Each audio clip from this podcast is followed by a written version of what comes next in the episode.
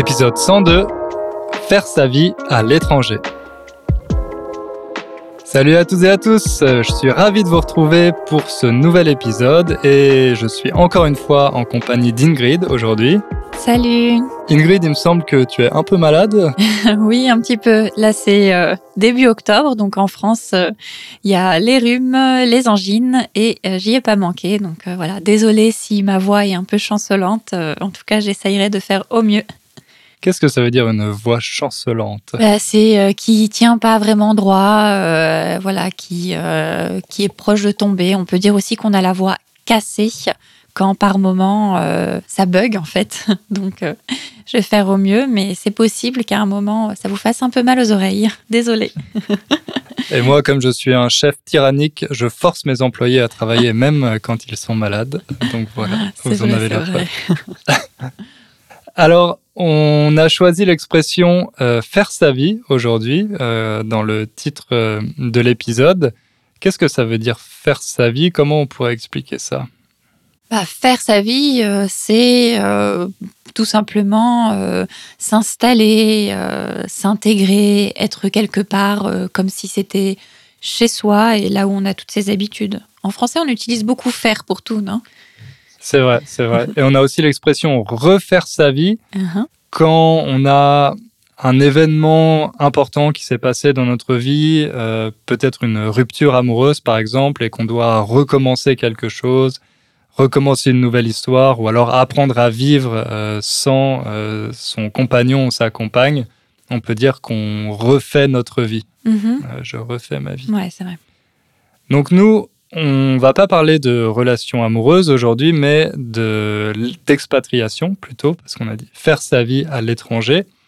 Euh, donc on a choisi le terme d'expatriation et pas euh, immigration ou installation parce qu'on va parler de nos exemples personnels et en particulier on va répondre à des questions que vous nous aviez envoyées pour l'épisode 100 et qui concernent cette expérience en fait de l'expatriation. Est-ce qu'on rappelle la différence entre euh, expatriation et, immigration? Bah, euh, tu avais fait un épisode dessus, non? Ouais, ouais, ouais c'était l'épisode 81. Euh, tu te rappelles de tous tes épisodes comme ça ou tu l'as révisé? Ah non, j'ai révisé. On a bien préparé cet épisode, forcément. Non, non, je connais pas tous les numéros d'épisodes par cœur. D'ailleurs, je me souviens pas non plus de ce que je dis dans chaque épisode. Donc là, je l'ai relu un peu avant, de, avant qu'on enregistre. Euh, et c'est vrai que l'expatriation, en général, c'est plutôt pour les personnes qui viennent euh, d'un pays occidental, euh, d'un pays riche, et qui déménagent dans un autre pays pour une opportunité professionnelle ou alors pour vivre quelques mois à l'étranger, vivre de, de, nouvelles expériences. Alors que l'immigration en général, c'est plutôt parce qu'on a des contraintes. C'est pas forcément un choix, mais plutôt une contrainte. Par exemple, euh, si on vit dans un pays extrêmement pauvre, qu'il n'y a pas de travail, on est contraint de déménager à l'étranger, euh, d'aller dans un pays un peu plus riche, tout simplement pour essayer de survivre. On parle aussi de plus en plus de migration climatique, euh, donc qui sont liées au réchauffement climatique et à tous ces changements qui font que de plus en plus de régions sont inhabitables et donc les habitants sont obligés de, de quitter leur pays d'origine encore une fois, pour, euh, pour survivre. Et c'est vrai que, euh, du coup, immigration, expatriation, il n'y a pas vraiment de définition officielle qui les différencie, mais nous, quand on parle d'expatriation, comme on parle de quelque chose qui est choisi, on parle d'une position un peu privilégiée où il y a la possibilité de partir, revenir, aller dans plusieurs pays différents, etc. Ça peut être dans le cadre de, des études, ça peut être dans le cadre d'une relation amoureuse ou encore euh, de vouloir avoir une expérience professionnelle à l'étranger, mais sans être un peu forcé d'être déraciné, etc. Donc euh, voilà, c'est sur ce côté-là qu'on voudrait euh, insister, sur des, expatriations ou des immigrations choisies avec des possibilités de le faire dans des, dans des bonnes conditions.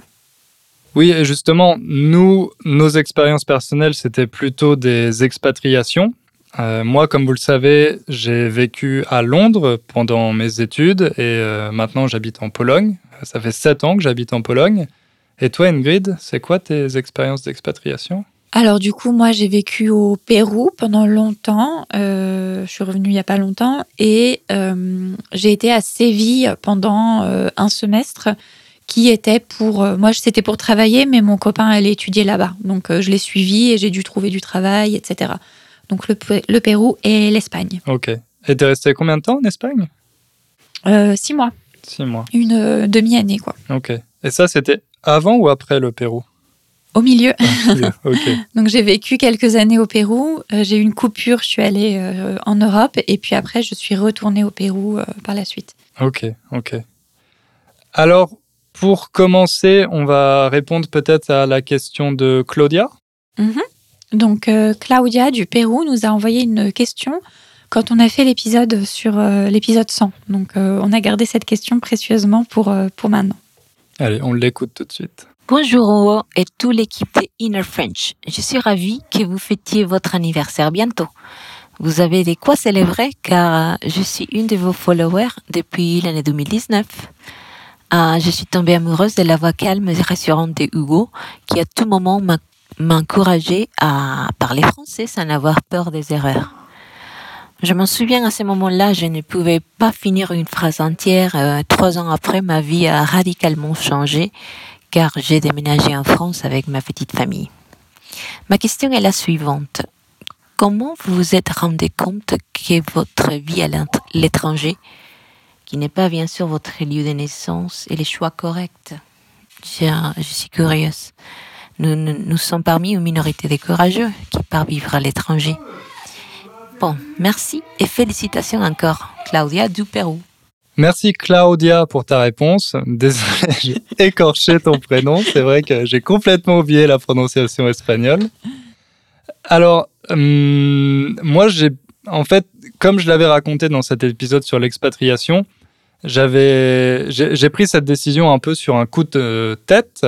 Un coup de tête, c'est donc euh, quand on prend une décision de manière qui n'est pas très réfléchie, euh, de manière assez impulsive. Moi, j'ai déménagé en Pologne sur un coup de tête pour euh, suivre mon meilleur ami, pour voilà tenter une aventure entrepreneuriale. Mais c'est vrai que quand j'étais plus jeune ou même pendant mes études, je me disais pas ah il faut absolument que je vive à l'étranger plus tard. Je, je rêvais pas d'être expatrié. En fait, je pensais plutôt que j'allais rester en France euh, quand j'ai fait mon, mon, échange étudiant à Londres, j'ai vraiment adoré, mais après j'étais assez content de, de, rentrer en France, de retrouver mes petites habitudes, etc. Et euh, ensuite, quand j'ai commencé à travailler à Paris, je me suis vraiment dit que voilà, j'allais rester à Paris maintenant que, que ma vie était là. Et c'est justement ça en fait qui m'a poussé à m'expatrier, euh, parce que quand mon ami m'a fait cette proposition, je me suis dit que c'était le bon moment euh, parce que si je restais plus longtemps à Paris, euh, j'avais peur en fait de, de, plus pouvoir en partir et de jamais déménager, de jamais avoir cette expérience de vivre à l'étranger. Donc je me suis dit c'est maintenant ou jamais euh, et, j'ai suivi mon ami. Mais c'était une décision qui était, qui était plutôt impulsive. Mais quand tu es parti avec ton ami, tu pensais déjà que tu allais rester ou tu pensais que tu allais rester un petit moment puis rentrer à Paris ou en France après? J'avais pas de plan particulier, mais comme on voulait créer une entreprise, c'était quand même pour quelques années. Euh, et voilà, j'avais, je, je m'étais pas fixé de limite. Je m'étais pas dit euh, bon, c'est pour trois ans et je rentre. Simplement, je m'étais dit que j'allais essayer pendant un an et que si au bout d'un an ça marchait pas du tout, là, je rentrerais. Mais euh, finalement, au bout de trois mois, il s'est avéré que ça marchait pas. et j'ai quand même décidé de rester parce que ça me plaisait en fait d'être à Varsovie. J'avais envie d'essayer un peu plus, on va dire, de rester un peu plus longtemps. Et j'ai trouvé des moyens pour ça. Et c'est comme ça notamment que j'ai fini euh, à l'Institut français. Mais euh, c'était pas, c'était pas prévu. Et on en parlera plus tard d'ailleurs. Mais bon, je sais pas pour combien de temps je vais rester en Pologne. Mhm. Certainement pas pour toute ma vie, en tout cas. D'accord, teasing. Mhm. Sachant que moi non plus, je ne sais pas euh, ce que tu vas me dire à la fin, donc j'attends avec impatience. Euh, ouais, mais en tout cas, on a un petit peu, euh, on n'a pas du tout la même expérience, mais par contre, je vois un dénominateur commun. C'est un peu la peur de rester toute sa vie à Paris. moi, c'est vrai que je suis partie au Pérou et en général en Amérique latine parce que je voulais voyager en Amérique latine en gardant mon appartement à Paris. Donc, euh, j'avais pas prévu de partir sur le long terme, mais j'avais aucune envie de rester à Paris. Mais vraiment, j'avais, euh, c'était une angoisse totale et je suis partie euh, en me disant il faut que je voyage, il faut que je vois autre chose. Je reviendrai, je ne sais pas quand. Je suis partie avec un billet aller, pas de billet de retour. Et au final, enfin, à la, à l'opportunité que j'ai eue de voilà construire quelque chose avec quelqu'un au, au Pérou, je l'ai saisi sans penser ah mince, ma vie est en France. Et en fait, je me suis rendu compte que vraiment ma vie n'allait pas être en France, euh, au moins pour un moment. Quand quand je voulais partir du Pérou, ça m'est arrivé de me dire ah j'aimerais bien, je voulais aller ailleurs, partout sauf en France. Je me disais, ah, j'irais bien en Colombie, ah, pourquoi pas vivre en Espagne, pourquoi? Mais jamais je me disais, ah, faut que je rentre en France là quand même. Donc, euh, donc voilà, au bout de, de quelques mois sur place, je me suis rendu compte que ce que je voulais, c'était continuer à explorer le monde et pas retourner dans, dans mon pays d'origine euh, et encore moins dans ma ville, euh, Paris, euh, où je, je me sentais pas à ma place. Et parmi tes, tes amis, notamment les, les amis que tu t'es fait pendant tes études, est-ce qu'il y en a beaucoup qui ont fait le choix de l'expatriation ou est-ce que tu étais plutôt une exception? Il y en a pas beaucoup, mais euh, il y en a assez pour que j'ai des modèles ou des personnes avec qui parler. Au moins, j'ai euh, un couple de mes meilleurs amis qui euh, ont vécu à Londres pendant longtemps. Euh, et j'ai une de mes meilleures amies, pareil, qui a énormément voyagé, qui habite en Écosse maintenant.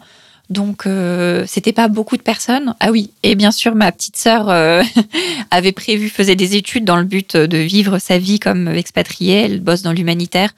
Donc euh, voilà, ça me faisait assez de contacts pour euh, ne pas me sentir perdue. Mais c'était pas la majorité du tout. Euh, La grande majorité de mes amis sont en France, même encore à Paris. Ouais, moi c'est pareil. Alors qu'en école de commerce, pour avoir son diplôme, on est obligé d'avoir une expérience à l'étranger, que ce soit un échange ou alors des études. Donc tout le monde a fait cette expérience de vivre à l'étranger, mais parmi mes amis, je dirais qu'au moins 80% sont restés à Paris finalement. Et ceux qui ont déménagé à l'étranger, c'était souvent parce qu'ils avaient des racines. Par exemple, j'ai un ami qui habite à Berlin maintenant, mais il est franco-allemand. Mm. Euh, mon meilleur ami, donc, qui, euh, qui est d'origine polonaise, qui est rentré en Pologne. Euh, quelques amis aussi, effectivement, qui se sont installés à Londres, parce que c'est vrai que bon, il y a beaucoup d'opportunités euh, professionnelles intéressantes à Londres. On reste assez proche de la France avec l'Eurostar. C'était avant le Brexit, bien sûr. Maintenant, Mhm. c'est la situation a un peu changé. Mais globalement, les gens sont quand même plutôt restés euh, à, Pa- à Paris, euh, de mon côté. Mm. Ouais, comme quoi, on n'a pas juste suivi euh, la masse. Effectivement. Euh, alors, maintenant, on va parler un peu de, bah, de l'installation, des premiers pas, on peut dire, à l'étranger, du début, euh, et en particulier des, des premières semaines, quand on arrive sur place et qu'on a plein de choses à, gérer, de démarches administratives, euh, etc. Et pour ça, on va écouter euh, une autre question, il me semble. Alors, on va plutôt lire. Donc, parmi les questions qu'on a reçues, en a beaucoup qui étaient aussi écrites. Donc, euh, là, en fait, pour introduire cette partie, on va euh, répondre à la question euh, de Safa. Donc, on va d'abord parler de nous, mais Safa se demandait si, pour s'installer en France, car elle voudrait s'installer en France dans un an, si c'est difficile quand on ne s'exprime pas forcément bien, ou si c'est complètement voilà une est-ce que c'est une bonne idée est-ce que c'est une solution radicale pour réussir à parler une autre langue que de s'installer dans l'autre pays? Alors, c'est une bonne question. Et c'est vrai que c'est assez difficile d'y répondre. Je me rends compte qu'en Pologne, euh, il y a de plus en plus de choses qui sont euh, traduites en anglais au niveau administratif. Donc souvent sur les sites officiels, euh, on peut choisir la version anglaise, mais je me suis aussi rendu compte que souvent dans la version anglaise, il y a dix fois moins d'informations que dans la version polonaise, ou alors c'est une version très simplifiée. Et euh, par exemple, sur la version polonaise, on peut réserver un rendez-vous, etc. Et si on passe sur la version anglaise, c'est simplement des informations générales, mais il n'y a pas la possibilité de, parler à quelqu'un ou de prendre un rendez-vous. Je ne sais pas trop comment c'est en France, mais euh, d'après ce que j'ai pu voir, j'ai l'impression que c'est encore assez limité et que si on parle pas français, ça reste très compliqué. Ouais, ouais, donc c'est pour ça, je pense que c'est comparable, pour moi en tout cas.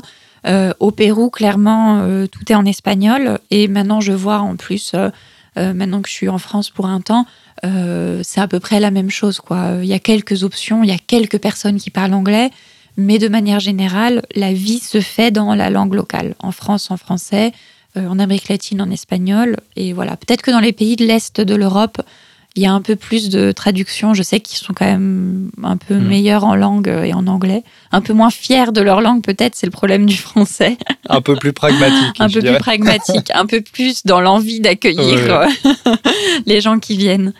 Donc, euh, donc voilà. Donc pour les premières démarches qu'on doit faire quand on arrive dans un pays, ou même avant de partir finalement, euh, j'avais pensé qu'on pouvait parler très rapidement du visa. Alors toi, est-ce que tu avais déjà dû faire un visa euh Si, je pense qu'on avait dû demander un visa, mais c'était seulement euh, à la frontière. Donc on l'obtenait immédiatement. Mais sinon, c'est vrai que dans l'Union européenne, il n'y a pas besoin de visa si vous êtes citoyen de l'Union européenne. Donc ça, c'est très pratique. Mais bon, si vous êtes citoyen de l'Union européenne, vous le savez déjà. Euh, mais par contre, si euh, vous n'êtes pas originaire d'un pays de l'Union européenne, là, pour euh, travailler ou étudier en France, vous allez avoir besoin d'un visa. Donc c'est bien de se renseigner avant. C'est un visa de long séjour valant titre de séjour pour la France. Je le sais, j'ai dû m'occuper de ces papiers pour mon copain du coup. Et moi, j'avais eu aussi à faire un visa quand j'ai voulu m'installer au Pérou. Donc moi, j'étais déjà sur place. Euh, quand on veut rentrer comme touriste, il n'y a pas de problème, c'est euh, un, visa de trois mois juste en tamponnant le passeport. Par contre, euh, pour rester plus longtemps, j'ai eu la chance parce que j'ai pu faire un visa de journaliste auprès du ministère des Affaires étrangères, il me semble. mais donc, j'avais été aidée à ce moment-là par un réseau. Donc, voilà, c'est quelque chose que je, je, conseille dans tous les cas. C'est un, si c'est possible, de vraiment faire les papiers avant de partir, notamment pour, euh, pour la France. De se bien se renseigner sur euh, les conditions, parce que bah, au Pérou, par exemple, moi, un visa de travail, ça aurait été très difficile à obtenir comme ça. Euh, et je sais qu'en France, il y a des surprises. Par exemple, quand on arrive, il faut payer, alors que quand on fait toutes les démarches, on, c'est pas forcément spécifié. Et mon troisième conseil, ce serait de se rapprocher de personnes qui font les mêmes démarches. C'est vrai que ça aide beaucoup. Et en général, on peut trouver voilà, sur des forums, des groupes, il y a toujours moyen de trouver des concitoyens qui veulent partir dans le même pays que, que soi et de se dire alors, ils t'ont dit quoi? Parce que c'est beaucoup d'emails, beaucoup de coups de mmh. téléphone. Donc, si on peut être deux ou trois à le faire ensemble, euh, c'est toujours bien, bien pratique pour se donner les infos. C'est vrai. Dans les groupes Facebook, notamment, il y a beaucoup de groupes Facebook, euh, par exemple les Américains à Paris ou des choses comme ça, où euh, les gens échangent des informations et c'est des informations qui sont toujours euh, à jour parce que c'est ce que les gens sont en train de, de, vivre, les démarches qu'ils sont en train de faire. notamment, si vous avez écouté l'interview que j'avais faite avec Damon Dominique, lui, il a fait plusieurs vidéos sur sa chaîne dans lesquelles il montre euh, tout le processus pour obtenir un visa, pour renouveler son visa ensuite.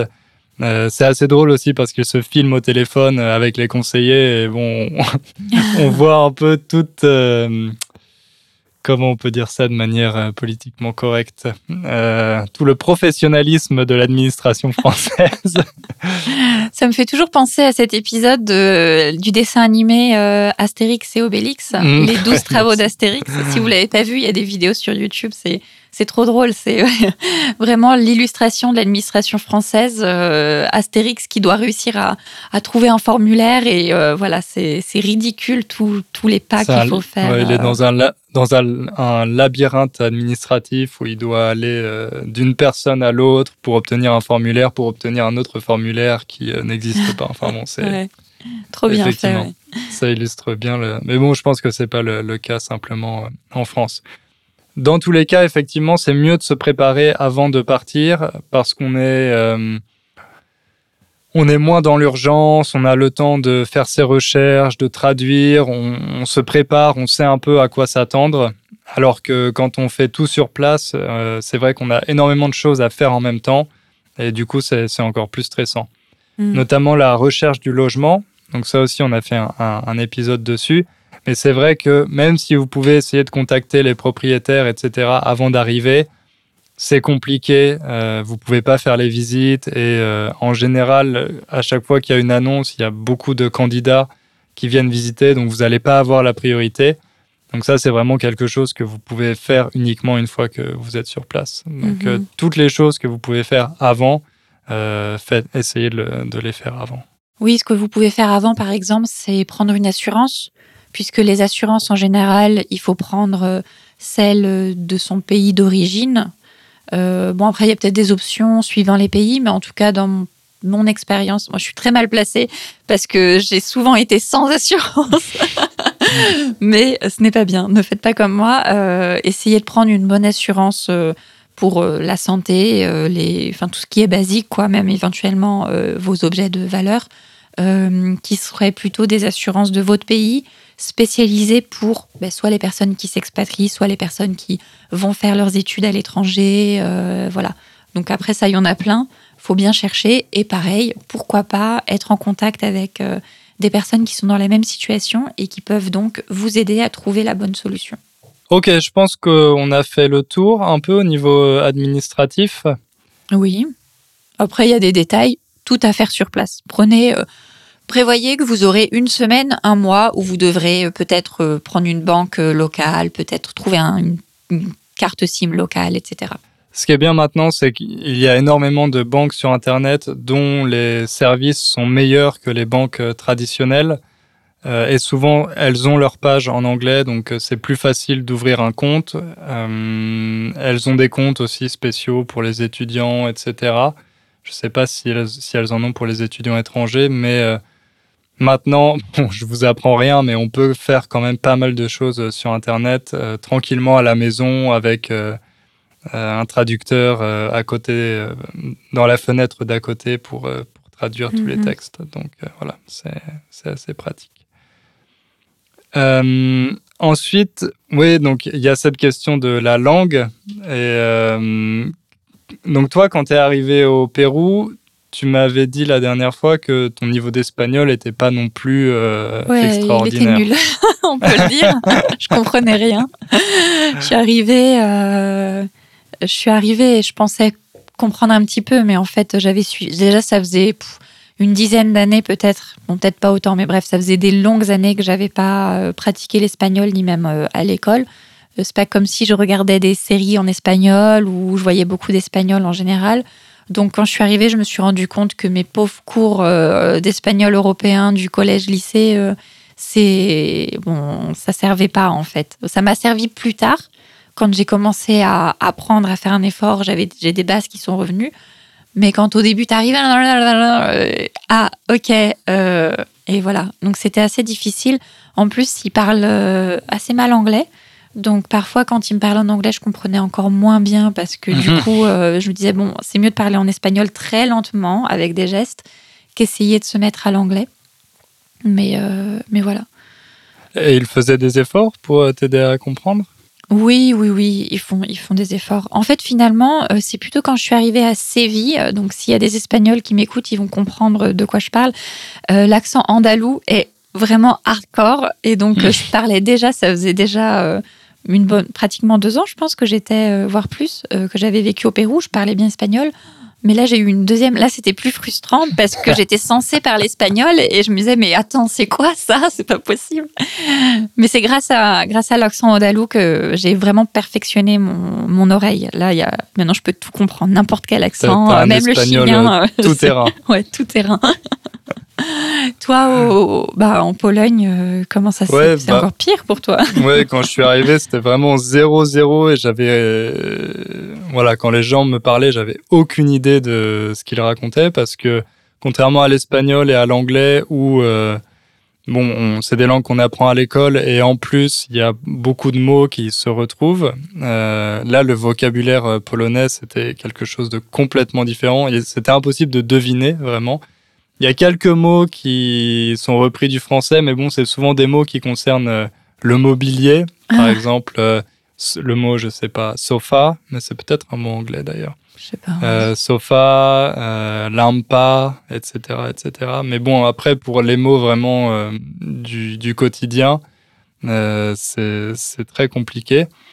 Et donc, au début, j'étais complètement dépendant de mon ami, en fait. Et très rapidement, ça- m'a énervé parce que dès que je devais faire quelque chose, euh, il fallait qu'il soit avec moi, sinon je pouvais pas le faire tout seul. Et, euh, j'étais un peu dans cette attitude où je voulais pas parler anglais pour me forcer à parler polonais, mais comme j'étais à un niveau vraiment zéro, bah, c'était tout simplement pas possible. Donc euh, la première année, ça a été assez compliqué. Et une fois que j'ai eu les bases, ne serait-ce en fait que de pouvoir dire ah je comprends pas ou désolé je parle pas bien polonais, euh, ça a permis de me mettre plus en confiance en fait, euh, en me disant bon bah peu importe la situation, je peux répondre quelque chose de manière un peu polie. euh, et ça, ça va permettre de, de me sauver. Et la personne va passer en anglais ou alors elle va arrêter de me parler. Mais euh, voilà, une fois que j'avais un peu ces phrases de base, déjà, je me, je me suis senti plus à l'aise.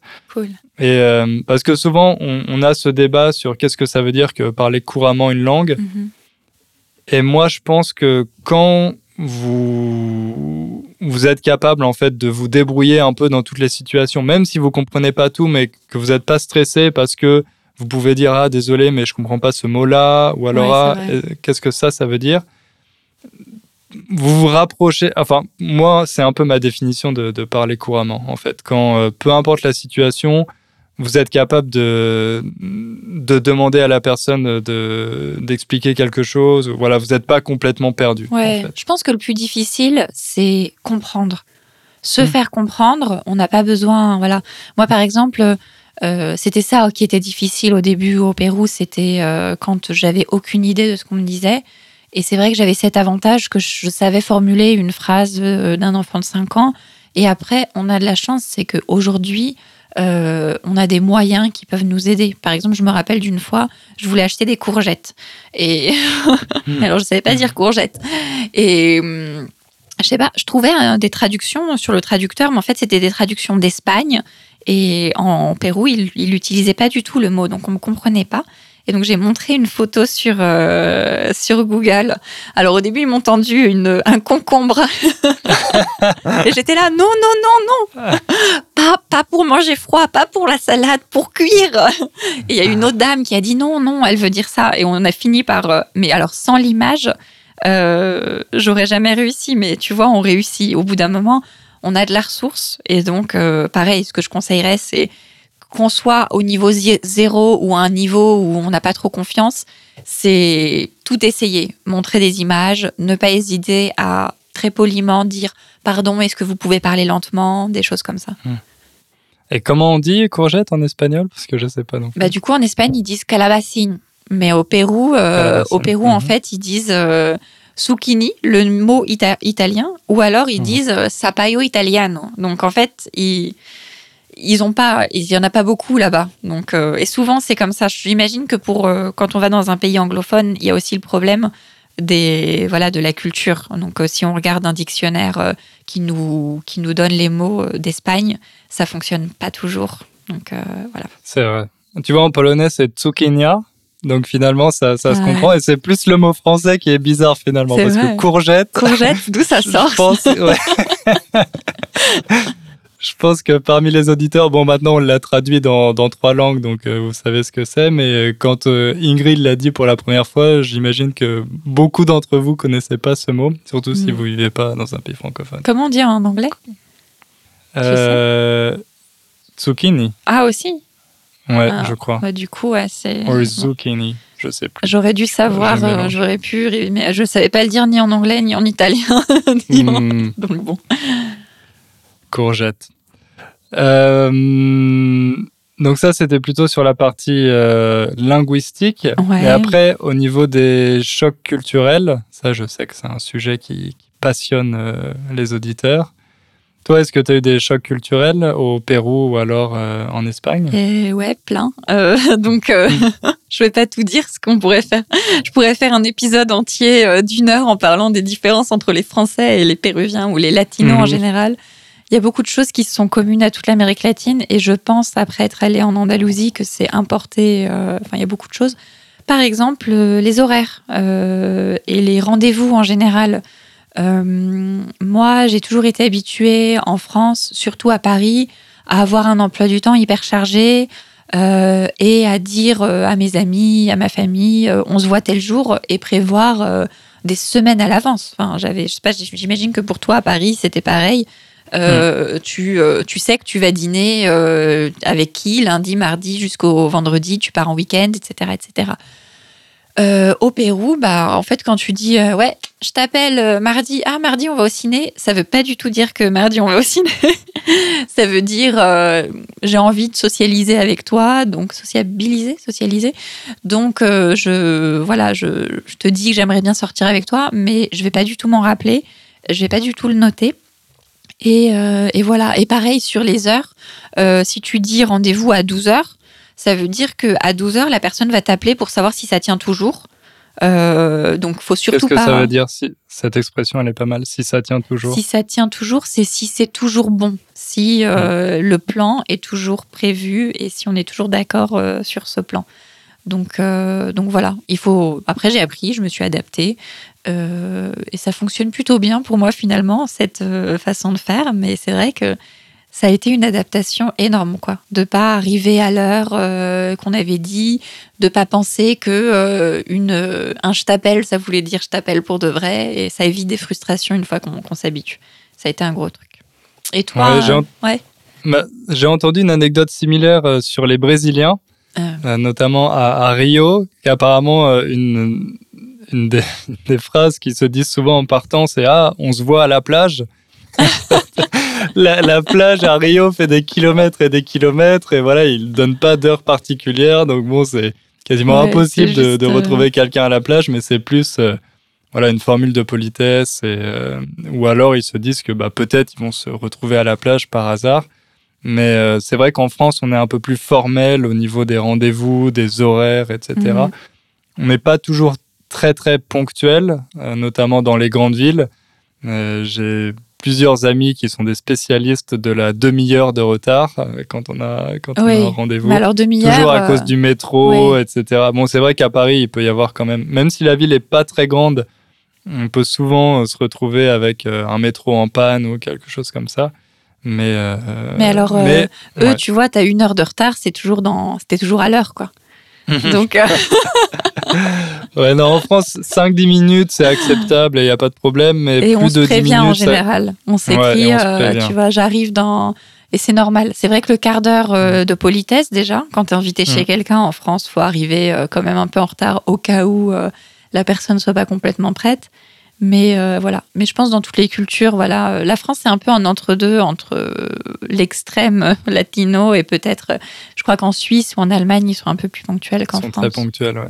En Pologne Euh, en Pologne, ils sont assez ponctuels aussi, mais je me souviens qu'à Londres, euh, pendant mes, études, on devait trouver un stage et on avait une euh, formatrice anglaise qui nous avait aidé à préparer nos CV, etc. Et une des premières choses qu'elle nous avait dites, c'est quand vous avez un entretien, venez 10 ou 15 minutes avant, mais vraiment, n'arrivez pas à l'heure. Arrivez 10-15 minutes avant. Si vous avez ne serait-ce qu'une minute de retard, c'est très très mal vu en Angleterre. Donc euh, voilà, c'était peut-être aussi une question de... Parce que c'était dans le cadre professionnel. C'est vrai qu'en France, arriver en retard à un entretien de- d'embauche euh, ou un entretien pour un stage, ça, fait plutôt mauvaise impression, mais euh, ça, ça m'avait marqué en fait. Elle, Mhm. elle avait dit que c'était vraiment important euh, d'être en avance et que les Français avaient tendance à arriver pile à l'heure ou euh, avec une ou deux minutes de retard et que ça c'était pas Oui, c'est ça. acceptable. En France, 5 Angleterre. minutes de retard, c'est toujours l'heure, alors qu'en Mm. Angleterre, c'est il faut être là avant. Ouais, Ouais. ouais, ouais. T'as eu d'autres Euh, chocs culturels? Enfin, voilà. Moi, c'était mon exemple. On fera, Mhm.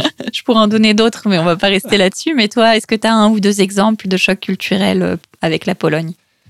Ben, en fait, pas tant que ça. Euh, Il y a beaucoup de choses auxquelles je me suis habitué et maintenant ça me choque au contraire quand je rentre en France. Par exemple, euh, dans les on- en Pologne, on peut manger à toute heure dans les restaurants. Ils sont ouverts de 11h. Bon, le soir, ils ferment assez tôt, vers 22-23 heures.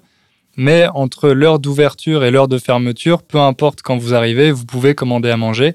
Alors qu'en France, il y a vraiment ces services. Donc, si, si on arrive à 15 heures dans un restaurant, ben, on peut plus manger parce que la cuisine est fermée. Mmh, Et c'est euh, ça, maintenant, je, je me suis tellement habitué euh, à la facilité, en fait, euh, en, en Pologne, où on n'a pas besoin de réserver de table, on arrive, on mange quand on veut, etc. Que quand je rentre en Fran- France, il faut que je sois un peu mieux organisé et que je retrouve tous, ces, tous ces réflexes de réserver avant, etc. C'est pas vraiment un choc culturel, c'est plus une, une question d'organisation, peut-être. Non, mais, Mais, si, euh, si. je- moi, je trouve que c'est un choc culturel. J'ai la même chose. Je pense que y a, euh, la France, c'est plutôt une rareté, à mon avis, dans le monde. Et c'est vrai que c'est relou. relou, je sais pas si vous connaissez le mot, mais c'est euh, l'inverse de lourd. Donc, ça veut dire c'est ça, c'est embêtant, euh, c'est ça pose problème. Ouais. J'ai un ami qui était à Paris là récemment, mon ami polonais justement, et euh, il, m'a appelé au moins trois fois pour se plaindre de Paris euh, en deux jours. Notamment quand il est rentré dans un restaurant à, à 14h, il a demandé s'il pouvait commander. Et où la serveuse l'a regardé comme s'il était complètement abruti. Elle lui a dit Mais non, il est 14h, la cuisine est fermée. Euh, Il a demandé s'il pouvait avoir un café. Ben non, on vient de nettoyer la machine à café, c'est pas possible. Enfin, La politesse. la politesse. C'est vrai que c'est plus le cas à Paris. En, en province, c'est un peu moins comme ça, mais on a souvent l'impression de d'embêter les, les gens, les restaurateurs, et Ouais, ils n'ont pas envie d'avoir de clients. Finalement, ils sont ouverts, mais c'est pas pour euh, servir les clients, c'est juste euh, voilà. Ouais, être ouvert. Je pense qu'on on aurait de quoi aussi faire euh, beaucoup de les choses qu'on ne supporte plus en France. mais bon. c'est vrai. Et souvent, les, les étrangers ont l'impression que c'est parce qu'ils parlent pas bien français ou parce Ah qu'il oui, y a non, quelque chose qu'ils n'ont pas compris, etc. Mais en fait, il faut savoir que les, les Français sont traités exactement de la même manière. Ah oui, oui, complètement. Donc c'est pas du tout une question. La différence de peut-être, c'est que nous, on répond. Enfin, voilà, euh, Mhm. on est habitué, donc euh, moi parfois, faut voir comme je leur parle quand ils me parlent mal, mais bon. Alors, euh, est-ce que tu voulais dire quelque chose d'autre sur euh, les chocs culturels, peut-être euh, Non, peut-être continuer que sur. euh, effectivement on pourrait faire tout un épisode sur ça. Donc je sais pas si euh, si jamais ça vous intéresse, dites-le nous et on pourra faire un épisode Grave. sur les chocs culturels. Ouais, ouais, ouais, ouais. Euh, du coup, est-ce que on pourrait parler, euh, pour terminer, sur l'installation de comment trouver du travail, peut-être rapidement? Mhm. Toi, euh, donc, tu as eu au moins une expérience euh, de travail à l'étranger, n'est-ce pas? Ouais, bah, j'avais ce stage à Londres que j'ai fait dans un, label de musique. Euh, et là aussi, on avait reçu un bon conseil de cette formatrice qui nous avait dit euh, il faut envoyer une centaine de CV. Ça peut sembler énorme. Et en plus, c'était pour un stage. La plupart du temps, les stages, je ne sais pas si c'est le cas partout au Royaume-Uni, mais à Londres, les stages ne sont pas rémunérés, ne sont pas payés. Mais malgré ça, c'est vraiment la loi euh, du nombre. Donc, si vous voulez être sûr d'avoir un stage, il faut envoyer une centaine de candidatures, ce qui peut sembler énorme, mais euh, c'est la même chose partout, en fait. Donc, si vous voulez mettre toutes les chances de votre côté, il faut envoyer un maximum de, candidatures, tout simplement. Ouais. Bah moi je dirais euh, alors pour le coup ça quand j'ai travaillé à l'étranger j'ai eu de la chance non mais euh, j'ai bossé au Pérou comme prof et puis à Séville euh, j'ai été guide touristique et euh, et du coup moi mon conseil encore une fois ça se rapproche de ce que je disais par rapport au visa c'est bien se renseigner sur euh, les conditions de travail ce qui est autorisé etc parce que par exemple même quand on est dans l'espace Schengen, on n'a pas le droit de, on a le droit de rester autant qu'on veut dans un pays, un autre pays que le sien. Ça ne veut pas dire que le permis de travail est automatique, par exemple. Euh, donc voilà, moi j'ai eu, ça a été finalement le plus difficile pour moi, c'est de réussir à convaincre que euh, c'était bon, je pouvais bosser parce que j'ai mon entreprise ou parce que euh, ce visa-là est, possible, etc. Mais voilà, après, sinon, je retiens aussi, même conseil, le CV, et bien adapter son CV à la culture locale. Les CV sont pas toujours les mêmes. Voilà, on pourrait éventuellement vous, vous dire comment faire ce, si vous venez en France, mais euh, s'adapter et, euh, et voilà. et avoir beaucoup de courage. C'est vrai. On réfléchit peut-être à faire un cours sur euh, le travail en France, donc comment préparer sa candidature, son CV, quelle plateforme utiliser, etc. Donc on va pas vous en dire plus dans cet épisode. Ça serait trop long. Encore aussi. une fois. ouais. Mais pareil, si c'est un sujet qui vous intéresse, n'hésitez pas à nous le dire dans les commentaires. Maintenant, on va plutôt s'intéresser à l'aspect euh, social de l'intégration, Mhm. euh, les relations humaines. Et pour ça, on va écouter ou lire, un Lire. message Ouais, on a fini avec les écoutes, donc ce sera maintenant la lecture, si vous si je le dis. Donc on a eu une question de Tom. Donc Tom qui nous dit qu'il est anglais, euh, qu'il habite euh, avec sa fiancée euh, française en France. Ah non, qu'il va probablement habi- habiter plus tard en France avec sa fiancée. Et donc il est un peu inquiet parce qu'il voudrait vraiment se sentir chez lui, euh, s'intégrer au maximum, et il a peur que euh, son accent soit toujours euh, un problème ou voire son caractère. Donc voilà. Donc c'est un peu à partir de la question de Tom, on va parler de nos expériences, peut-être si ça peut vous inspirer. Voilà, comment on fait pour s'intégrer, pour parler la langue, pour adapter son caractère éventuellement. Voilà. Donc peut-être la première chose la plus importante, c'est les amis, se faire des amis. Euh, Hugo, est-ce que tu t'es déjà senti seul quand tu étais loin de ton pays? Ouais, surtout au début en Pologne parce que j'avais seulement euh, mon meilleur ami et euh, on a mis un peu de temps avant de se faire un réseau. Donc se faire un réseau, ça veut dire euh, rencontrer des personnes. Euh, le réseau en général, c'est l'ensemble des personnes que vous connaissez. On l'utilise plutôt dans le domaine professionnel, mais bon là, je parle de manière générale. Donc il y a eu quelques moments effectivement de, de solitude euh, au début, et puis euh, après j'ai rencontré ma copine, donc euh, là ça a été plus facile. Mais c'est vrai que la meilleure façon, à mon avis, de rencontrer des gens naturellement, c'est de faire des activités, notamment du sport. Moi, là aussi, j'ai pas pris la bonne décision parce que je vais à la salle de sport, donc c'est pas le meilleur endroit pour se faire des amis. Mais euh, j'ai des amis ici qui jouent euh, dans des clubs de rugby, par exemple, euh, dans des clubs de foot, qui jouent au basket aussi avec des Polonais. Donc c'est un- une très bonne façon de s'intégrer, de rencontrer des gens. Parce que sinon, c'est vrai que ça peut être un peu compliqué de, voilà, vous n'allez pas écrire à des gens que vous connaissez pas. Et quand on a une excuse ou un prétexte, donc euh, une activité à faire ensemble, c'est plus facile de créer des liens, je pense. Et, et toi, comment t'as fait au, au Pérou? Alors, bah, pour le coup, si moi j'ai écrit à des gens, euh, mais euh, plutôt dans des contextes de. bah, les groupes Facebook de français, par exemple. Après, j'ai pris des cours d'espagnol plus tard. Une fois que je parlais déjà bien espagnol, des cours avancés pour perfectionner. Et j'avoue que quand j'ai fait ces cours, c'était pour avoir euh, déjà une routine et pour me faire des amis, ce qui a bien fonctionné. Euh, J'ai rencontré euh, des personnes super de tous les pays. Après, j'ai eu de la chance, voilà, par, au travers de mon copain, mais c'est vrai que c'est pas la même chose, quoi, quand c'est les amis de ton copain, la famille, ma belle-sœur, etc. Donc, euh, je conseille effectivement de faire des activités. Euh, si vous n'êtes pas trop sport, ce qui est mon cas, euh, il y a plein de cours euh, qui peuvent être sympas, euh, voilà, de, de langue, peinture, de peinture, etc. Et euh, il y a pas mal d'applications maintenant. C'est vrai qu'on on pense aux applications de rencontres euh, amoureuses. Donc déjà, ça peut être effectivement un bon moyen euh, de rencontrer des personnes et de pratiquer la langue. Mais euh, il y a aussi des, applications de rencontres euh, amicales. Euh, des applications même de voyageurs, par exemple, qui vont faire des visites. Ah oui, d'ailleurs, j'ai fait des, je me suis fait des amis comme ça aussi, en faisant des visites touristiques, en partant un peu de la ville. Et puis là, c'est quand même assez facile de parler aux gens. Donc, ouais, je pense qu'il faut tendre ses filets et beaucoup de filets, faire beaucoup d'activités, envoyer des messages sur les qui veut aller boire un verre ce soir. Et il suffit de trouver une ou deux personnes pour, euh, pour se sentir moins seul. Et aussi, parce que moi, au début, j'avais un peu. hum, J'évitais les Français, j'avais pas envie d'être seulement avec euh, les expatriés français, donc je, je snobais les Français, on peut dire. Euh, mais finalement, c'était pas une bonne idée parce que hum, c'est toujours plus facile quand même de s'entendre avec des gens Mm. euh, qui viennent du même pays que nous et qui sont en train de vivre la même chose parce qu'ils sont expatriés aussi. Et à travers ces gens, on peut rencontrer des locaux. Bah oui. Donc euh, voilà, s'il y a des expatriés euh, de votre pays, c'est plus facile de s'intégrer à leur communauté et à travers eux, vous allez rencontrer euh, des, C'est sûr, oui. des francophones. Bah, par exemple, je pense qui- à Tom qui nous pose la question.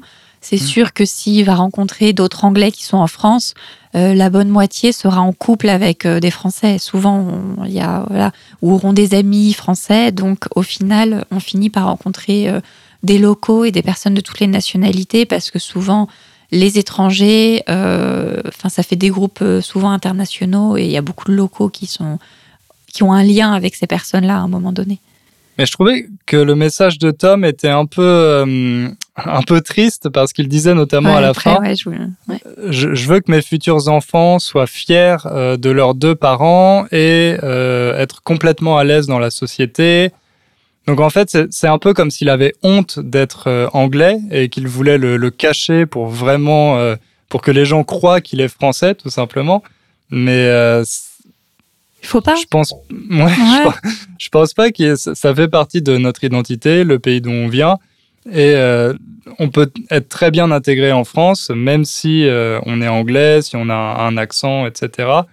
Et euh, je pense pas que ça doive être un objectif d'essayer de cacher à tout prix son identité, ses, ses, origines pour être 100% euh, français. Non, vraiment pas. En plus, par rapport aux futurs enfants, je suis sûre qu'ils seront au contraire très fiers d'avoir euh, des parents qui ont un accent différent, qui ont des cultures différentes.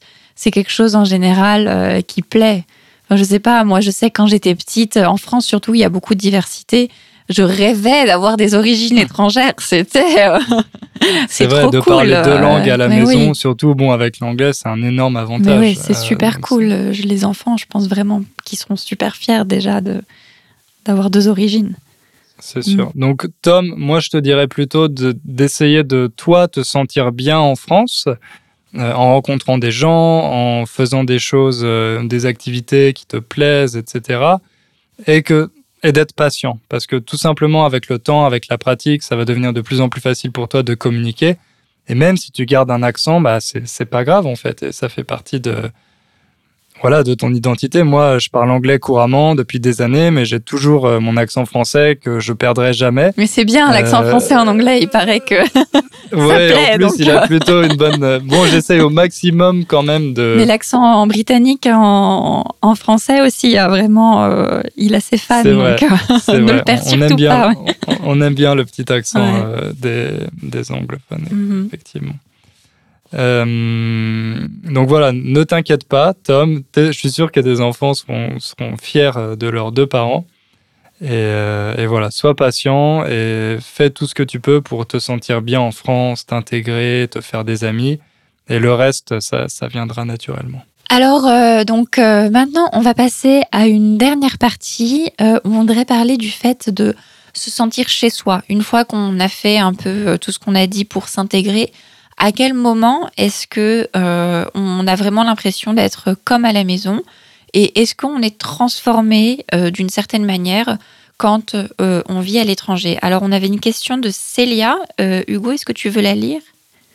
Oui. Alors Célia nous avait écrit J'aimerais savoir si vous, Hugo et Ingrid, trouvez que l'expérience d'être expatrié a changé vos idées en ce qui concerne certaines particularités françaises euh, est-ce que la distance vous a permis de voir différemment les coutumes et le mode de vie en France? La vie dans un autre pays euh, vous a-t-elle fait changer d'avis en ce qui concerne euh, les immigrés? Êtes-vous devenu plus patient, plus compréhensif? Pas mal de questions intéressantes. Alors oui, je suis devenue plus patiente déjà, je peux dire oui.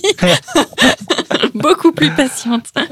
Pourquoi tu es devenue plus patiente? Euh, Parce qu'il faut toujours attendre euh, au Pérou. Donc euh, maintenant, je peux arriver à un rendez-vous, la personne n'est pas là. Au lieu de m'énerver, j'attends. Il n'y a pas de hmm. problème. Et je pense que là, elle voulait aussi dire, est-ce que de manière générale, on est plus on a plus d'empathie avec les étrangers qui vivent en France parce que nous, on a vécu cette expérience d'être d'être étranger. Donc, moi, je pense que j'étais déjà j'avais pas mal d'empathie déjà à la base. J'étais assez patient. J'étais toujours content de rencontrer des étrangers, de, parler avec eux. Donc, euh, je pense pas que ça ait changé particulièrement. Mais c'est vrai que je me suis rendu compte à, quel point c'est difficile et aussi à quel point c'est difficile d'apprendre la langue, notamment bah, en donnant des cours de français. Parce que c'est vrai qu'en France, on a cette tendance. Enfin, on a beaucoup d'exemples d'étrangers qui ont appris parfaitement le français et du coup, on se dit que c'est seulement une question de bonne volonté et que si quelqu'un veut vraiment apprendre le français, eh ben, il peut le faire en 2-3 ans euh, sans problème. Et c'est loin d'être euh, si facile. Donc mm. euh, voilà, moi je m'en suis rendu compte, notamment avec le polonais. Il faut être patient et même si quelqu'un parle en faisant des erreurs, ça ne veut pas dire qu'il ne met pas de bonne volonté pour apprendre la langue, mais simplement que c'est un processus qui, prend du temps. Mm-hmm. Moi, je pense que j'ai toujours été, euh, bon, de toute façon, plutôt pro-immigré, etc. Mais euh, sans m'identifier, un peu par nature. euh, voilà, c'est mes valeurs. euh, je suis, euh, j'essaye d'être ouverte avec tout le monde, mais euh, sans avoir spécialement de l'empathie, en me disant que c'était difficile. Euh, à part au niveau, évidemment, j'avais conscience que certains souffraient de racisme, euh, mais là, on parle un peu plus, euh, même au-delà de, de ça, qui peut aussi arriver entre personnes qui viennent du même pays.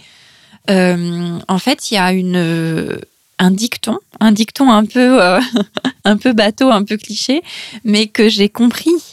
c'est un accent est un signe de courage. En fait, c'est au contraire quand je maintenant quand j'entends quelqu'un avec un accent. euh, avant, c'était plutôt neutre pour moi. Oh, bah, cette personne a un accent. Maintenant, je me dis, ouais, euh, dis donc, il parle super bien. C'est, ça se voit que c'est pas sa langue euh, maternelle et c'est trop bien. Et, voilà. Et j'ai appris à être fière de mon accent. Je sais que j'aurai toujours un accent en espagnol. Et donc, par rebond, je trouve que voilà, ceux qui parlent en français avec un accent ont vachement de mérite. C'est vrai, c'est vrai.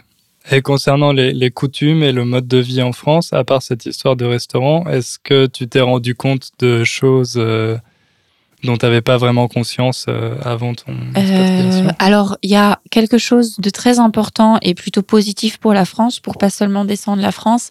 Je me suis rendu compte à quel point on avait des droits sociaux et à quel point on a une, une mentalité euh, de euh, chercher ses droits, de se battre, etc. C'est vrai que euh, j'ai souvent été, quand j'étais avec des étrangers, euh, la grande gueule, celle qui veut pas laisser passer les choses, celle qui dit non, on va leur dire, il faut appeler, il faut. Alors que en France, tout le monde est comme ça. Enfin, tout le monde, en tout cas, euh, je me suis jamais sortie du lot plus que ça. Mais c'est vrai que finalement, je me suis rendu compte, bah, c'est vrai qu'on a une mentalité différente et c'est plutôt pour moi une bonne chose.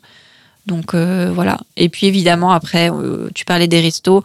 Encore une fois, il y a plein de petits détails qui sont plutôt du côté négatif. euh, voilà, que les Français soient aussi stricts sur les horaires, des choses comme ça. Mais, mais voilà. Et toi, du coup, tu as d'autres exemples de choses qui t'ont fait voir différemment la France? Ouais, bah en fait, moi, il y a eu. Mais bon, c'est- lié à un, changement qui est arrivé dans ma vie, mais le fait que je sois devenu vegan, euh, ça m'a fait prendre conscience d'à quel point la cuisine française est accro à la viande, aux produits laitiers, aux matières grasses. Et c'est vrai qu'on ne peut pas cuisiner quoi que ce soit en France sans qu'il y ait de la viande, du beurre, et c'est très très difficile d'être vegan en France. C'est en train de changer, mais c'est vrai qu'il y a des cuisines qui se prêtent ou qui s'adaptent mieux au véganisme que la cuisine française. Donc euh, j'ai vraiment pris conscience de ça euh, ces Mhm. dernières années. Euh, Il y avait autre chose, c'est pas vraiment un choc culturel, mais c'est quelque chose qui est assez bizarre.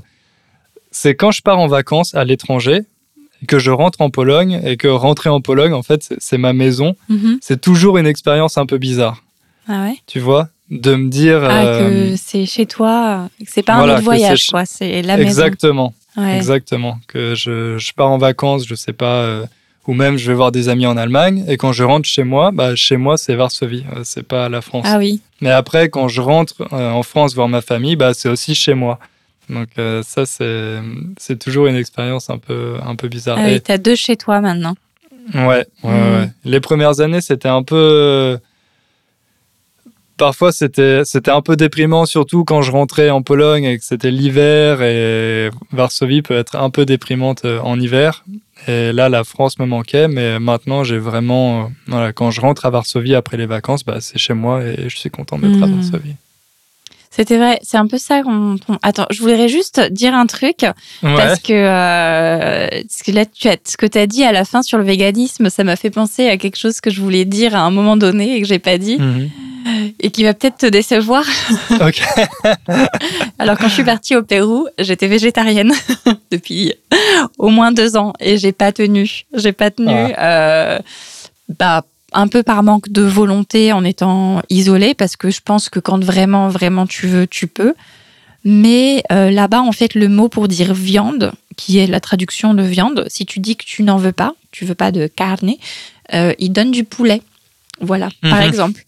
Donc, euh, euh, surtout au moment où j'y suis allée, donc c'était il y a déjà 4 ans. Euh, maintenant, peut-être que ça commence à se développer petit à petit, mais dans les restaurants, il n'y a pas d'option euh, végétarienne.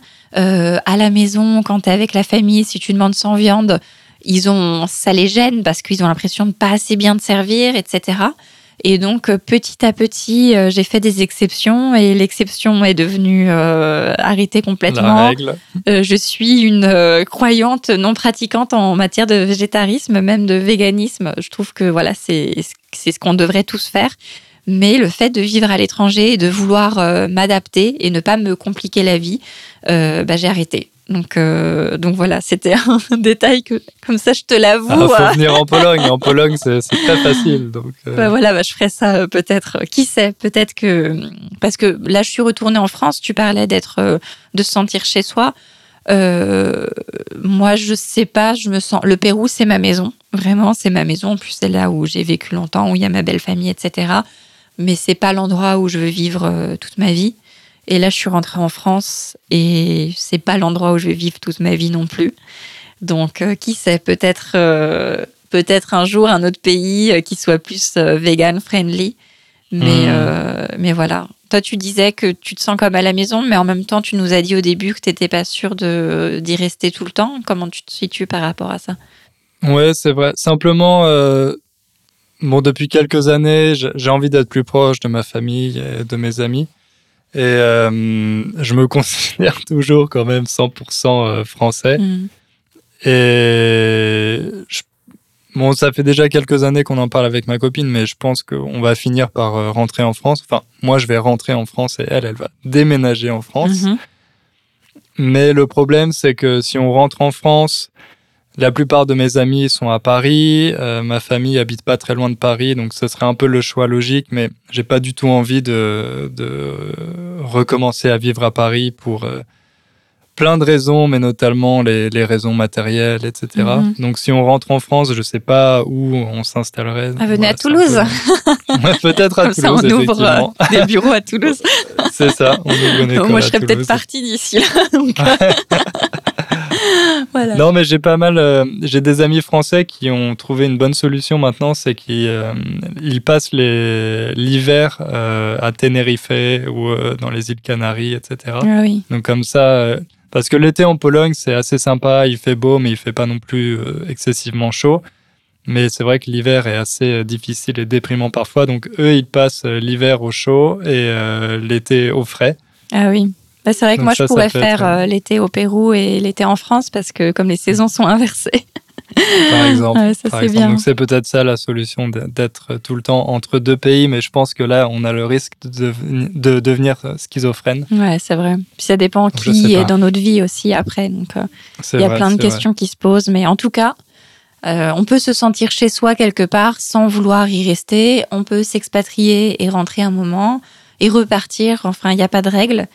Et tout ce qu'on a dit avant, ça s'applique, euh, que ce soit pour euh, six mois, un an ou une durée limitée. Exactement. Je pense que ça va être euh, la conclusion de cet épisode, Mhm. cette note optimiste. Merci à tous de nous avoir écoutés. On espère que ça vous a plu. Comme d'habitude, n'hésitez pas à laisser un commentaire, à aller sur le site pour lire la transcription également, à nous poser vos questions, faire vos remarques, vos suggestions, etc. Et on se retrouve bientôt pour euh, le prochain épisode. Salut Ciao